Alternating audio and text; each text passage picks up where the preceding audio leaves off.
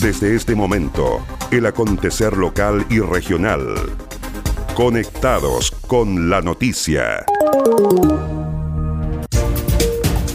¿Cómo están? Bienvenidos a la revisión de las informaciones en esta nueva edición de Conectados con la Noticia. Saludamos a las radios que hacen posible que este informativo llegue a todo el archipiélago. Radio Coloane de Kemchi, 92.3, Caramelo de Ancud, 96.1, Radio Pudeto de Ancud, 98.1 FM, Voz del Sur, 105.9 en Quellón y 106.1 en La Noticia Radio, para Castro y alrededores.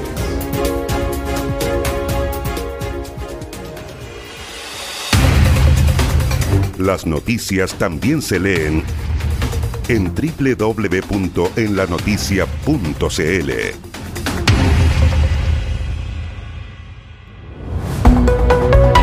Vamos al desarrollo de las noticias. Más de 245.000 declaraciones se han realizado en puntos de control sanitario un total de 245.824 declaraciones juradas en los puntos de control sanitario ha realizado la CRM de Salud tras iniciarse una estrategia que busca contener los contagios de COVID-19 en la región de los lagos desde el inicio de la emergencia sanitaria. Así lo dio a conocer la Autoridad Regional de Salud, Scarlett Mold, quien destacó las cifras desagregadas en 29.645 en Chiloé, 26.317 en Yanquihue, sumado a 1.555 en Palena y los 187.458 en Osorno, que concentra además la mayor cantidad de puntos sanitarios, sumando 6. La Autoridad de Salud destacó además el despliegue de una estrategia mixta con la incorporación de funcionarios tanto de la CRM de Salud como de la Atención Primaria de Salud, APS y otras instituciones con un total de 100 funcionarios que están desarrollando acciones de control en estos puntos sanitarios. En, este minuto en la región tenemos 20 controles sanitarios, de los cuales hemos sumado un total de 245.824 declaraciones juradas. Estas se distribuyen en 29.645 en Chiloé, 26.317 en la provincia de Yanquihue, 1.555 en la provincia de Palena y 188.307 en la provincia de Osorno. Respecto al funcionamiento de estas aduanas, los funcionarios que desempeñan labores son principalmente una estrategia mixta que ha sido en colaboración tanto con funcionarios de la autoridad sanitaria como con funcionarios de la atención primaria de salud y algunas otras instituciones como voluntarios. De acuerdo a lo informado por la autoridad de la provincia de Chiloé, se cuenta con 25 funcionarios y de ellos 16 son exclusivos de la CRM de Salud, los cuales se desempeñan en dos turnos diarios. En la provincia de Yanquihue son 22 funcionarios de nuestra institución en dobles turnos, mientras que en Osorno son 24 funcionarios de la CRM de Salud, a los que se suman 59 voluntarios, dentro de ellos dos de APS más los turnos con altos flujos de 3 a 4 turnos de 6 horas cada uno. En la provincia de Palena son 18 funcionarios de diversas reparticiones trabajando, según señaló.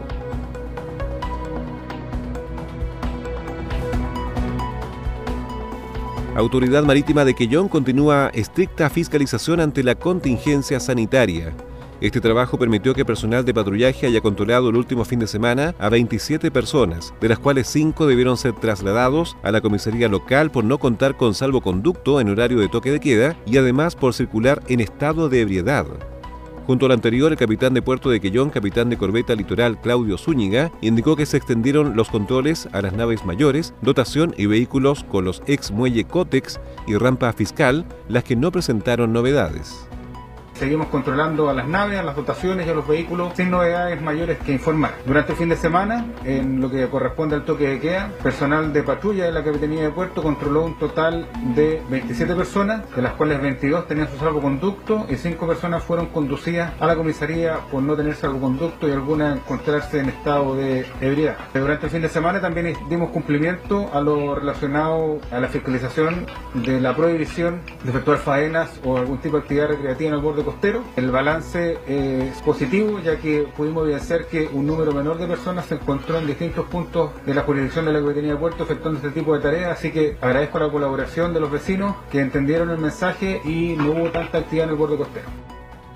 Por último, la autoridad marítima reiteró el llamado a la comunidad queyonina a respetar el horario de toque de queda y permanecer en casa si no hay un trámite impostergable que hacer, como asimismo respetar las medidas dispuestas por las autoridades sanitarias. Agenda Acuícola es el portal de noticias que entrega la actualidad de la industria del salmón y los mitílidos. También las informaciones relacionadas con el medio ambiente y la economía de Chiloé y la región. Ingresa www.agendaacuícola.cl. Además, síguenos en Twitter, arroba Agenda Acuícola. Seguimos revisando el resumen informativo de la jornada. Habilitarán albergue 24-7 en Castro para personas en situación de calle. La gobernación de Chiloé comenzará esta semana con los trabajos para la habilitación de un albergue destinado a 20 personas que se encuentran en situación de calle en la comuna de Castro. El gobernador Fernando Borges señaló que luego de desarrollar diferentes gestiones y en el marco del plan invierno calle, dotaremos de todas las condiciones necesarias una hospedería 24-7, la cual estará ubicada en el pasaje Monjitas, a un costado del terminal de buses. Estoy seguro que este es un apoyo concreto del gobierno del presidente Sebastián Piñera para todas aquellas personas que son las más vulnerables de nuestra sociedad. Por eso le entregaremos un lugar que funcionará las 24 horas del día, contará con todas las condiciones de alimentación, higiene y también abrigo para que tengan un invierno más digno, tengan un invierno más seguro y tengan un invierno ojalá con pocas complicaciones. La autoridad provincial también informó que los próximos días se activarán dos rutas sociales calle, las cuales serán ejecutadas por la Municipalidad de Ancud y la Pastoral San Alberto Hurtado de Castro para dar cobertura a 40 personas durante 160 días, brindándoles alimentación todos los días, ropa de abrigo, frazadas, calzados, kits de higiene personal y asistencia médica.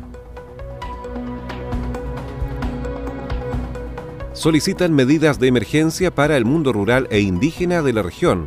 El consejero regional y presidente de la Comisión Osorno del CORE, Francisco Reyes, enfatizó en la urgencia de generar medidas focalizadas para el mundo campesino e indígena del territorio en tiempos de pandemia, a través de planes especiales y reasignación de recursos de servicios públicos, como el Instituto Nacional de Desarrollo Agropecuario INDAP y la Corporación Nacional de Desarrollo Indígena CONADI. Reyes indicó que el mundo rural e indígena no solo ha sufrido fuertemente por el contagio y el temor a la enfermedad, sino también por falta de recursos y empobrecimiento al estar impedidos de transitar, viajar en locomoción colectiva y comercializar sus productos del campo, artesanías y comidas tradicionales en ferias y otros puntos de venta. Es necesario conocer los instrumentos de emergencia de los que disponen servicios públicos creados para apoyar precisamente el mundo campesino indígena, en especial de nuestra provincia con un alto número de familias en esa condición. Aquí es necesaria una articulación de esfuerzos y también de flexibilidad de los órganos del Estado y por supuesto que actúen con la agilidad que se requiere. El Consejo Regional está haciendo su tarea de reasignar recursos para llegar con ayuda, pero también es necesario que el gobierno, a través de estos servicios públicos, INDAP y CONADI, haga lo suyo y rápido. Aquí es necesario un programa que cubra necesidades básicas y en lo inmediato para el mundo indígena se requiere compra de abarrotes y harina, considerando los meses de invierno, de aquí a julio. Considerar lo planteado por dirigentes de Consejo de Comunidades, familias que pertenezcan al 60% más vulnerable, de los cuales hay que priorizar adultos mayores, personas discapacitadas, mujeres jefas de hogar y familias con contagio COVID-19. También se requiere apoyo en semillas. El mundo indígena puede colaborar fuertemente en la producción alimentaria de la región y servicios como CONADI e INDAP deben priorizar esta oportunidad. El consejero regional por Osorno indicó que quedan dudas, además por la devolución o traspaso en medio de un escenario de sequía, de recursos asignados por el presupuesto de la Nación a las líneas programáticas esenciales, así como el rol que debiera cumplir con ADI en medio de la pandemia más allá de la entrega de un número ínfimo de canastas familiares en comunas con alta población indígena. Reyes dijo que según antecedentes recabados, a Río Negro y San Juan de la Costa no llegaría más de 80 canastas de alimentos para familias indígenas por comuna, lo que resulta evidentemente insuficiente.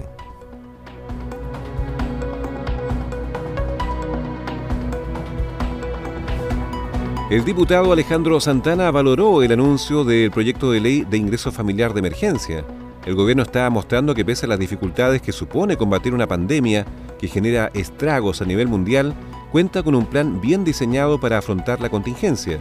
Según explicó el diputado y miembro de la Comisión de Hacienda, Alejandro Santana, el proyecto de ingreso familiar de emergencia complementa las medidas económicas que ya se están implementando y busca entregar un ingreso familiar al 60% más vulnerable de nuestro país que no posee ingresos formales y representa más de 4 millones de personas. Valorar el anuncio del presidente Piñera muestra que tiene un plan, tiene un plan claro de cómo enfrentar la crisis del coronavirus en nuestro país. Por una parte, eh, los indicadores de salud muestran que se ha hecho bien y por otro lado, este es un proyecto que es un complemento a las medidas e instrumentos que ya se están implementando en Chile. Este es un proyecto que busca entregar un ingreso familiar que apunta al 60% de la población más vulnerable de nuestro país, que no tiene ingresos formales y representa a más de 4 millones de personas. Sin duda, esto entrega un poco más de certeza, certeza de que las políticas públicas eh, buscan en esta crisis eh, ir en ayuda a todos y cada uno de los chilenos. El presidente en los próximos días va a ingresar un proyecto que va eh, en apoyo a quienes emiten boleta honorario y que han visto afectados sus ingresos. Y hoy día la pelota eh, queda en el Congreso, donde debemos demostrar celeridad, compromiso, sentido de urgencia para aprobarlo, ojalá durante los próximos días.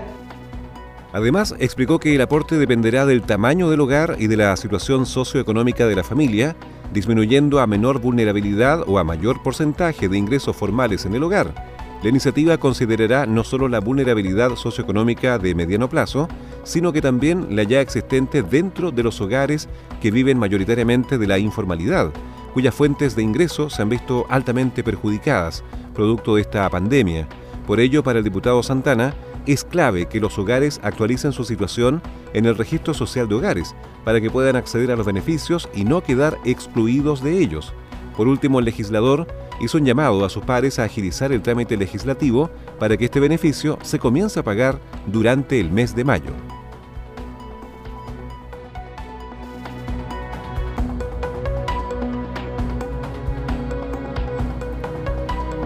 Indulto conmutativo beneficia a 70 personas de la región. De acuerdo a la ley que busca descongestionar las cárceles, los beneficiados cambiarán las penas privativas de libertad por arresto domiciliario total si no cumplen, deberán regresar a los recintos penitenciarios.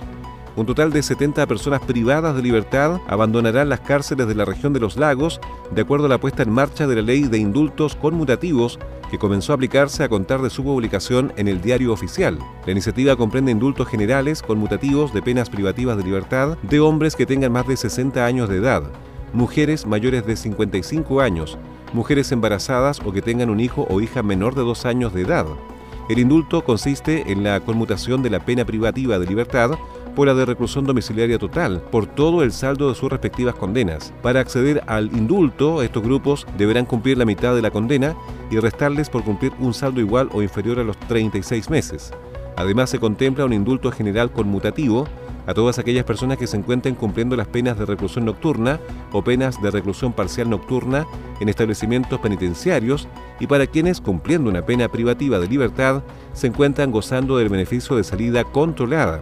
Quedan excluidos de este beneficio quienes han sido condenados por delitos de máxima gravedad, tales como tortura, violación, cualquier delito sexual contra menores de edad, femicidio, homicidio, trata de personas, terrorismo y delitos de lesa humanidad. En la región de los lagos son un total de 70 personas las que recibirán este beneficio, distribuidas de la siguiente manera. 9 del Centro de Cumplimiento Penitenciario de Osorno, 9 del Centro de Estudio y Trabajo de Osorno, 42 del Complejo Penitenciario de Puerto Montt y 2 del Centro de Detención Preventiva de Ancud y 8 del Centro de Detención Preventiva de Castro. El CRM de Justicia y Derechos Humanos de la región, Alex Möder, indicó que esta ley permite proteger la vida y la salud de las personas que están privadas de libertad. Esta ley permite proteger la vida y la salud de las personas que están privadas de libertad, especialmente de quienes son catalogadas como población de riesgo en el marco de esta pandemia. Nuestro deber como Estado es protegerlo y velar por el estricto resguardo de sus derechos fundamentales. En tanto, el director regional de Gendarmería en Los Lagos, coronel Sebastián Urra Palma, expresó que con esta ley 70 personas de la región van a cambiar su privación de libertad por arresto domiciliario, descongestionando los recintos penitenciarios, algo muy necesario en la actual situación de la pandemia por el COVID-19. 70 personas de la región van a cambiar de la privación de libertad por arresto domiciliario, descongestionando así los recintos penitenciarios de la región, algo muy necesario en la actual situación de la pandemia COVID-19. En ese contexto quiero invitar a los internos a cumplir estrictamente el arresto domiciliario, así como las medidas de control impuestas por Gendarmería, porque de lo contrario perderían otros beneficios como el indulto y tendrían que continuar cumpliendo sus penas nuevamente al interior de los recintos. Y para verificar dicho cumplimiento, Gendarmería elaboró un sistema con teléfonos registrados a los que se le instaló un chip de seguimiento y geolocalización con el cual los indultados tendrán la obligación de contactarse cuatro veces al día con el centro de control a través de una aplicación, junto con tener la obligación de contestar cada llamada sorpresa que puedan recibir durante el día desde la institución. Entérate de lo que pasa en Chiloé y la región ingresando a www.enlanoticia.cl. ¿Quieres potenciar tu marca, empresa o negocio? Escríbenos a ventas Los mejores productos publicitarios y la cobertura que necesitas. Anúnciate con nosotros. El acontecer de Chiloé y la región lo encuentras aquí. Estás en sintonía del espacio informativo líder de la provincia. Estas fueron las principales noticias de la jornada. Siga muy atento a nuestra programación y nos reencontramos en otra edición de Conectados con la Noticia. Recuerde que llegamos a ustedes gracias a radios Coloane de Kemchi 92.3, Caramelo de Ancud 96.1, Radio Pudeto de Ancud 98.1 FM, Voz del Sur 105.9 en Quellón y 106.1 FM en La Noticia Radio, en Castro y alrededores, a través de la primera red provincial de noticias.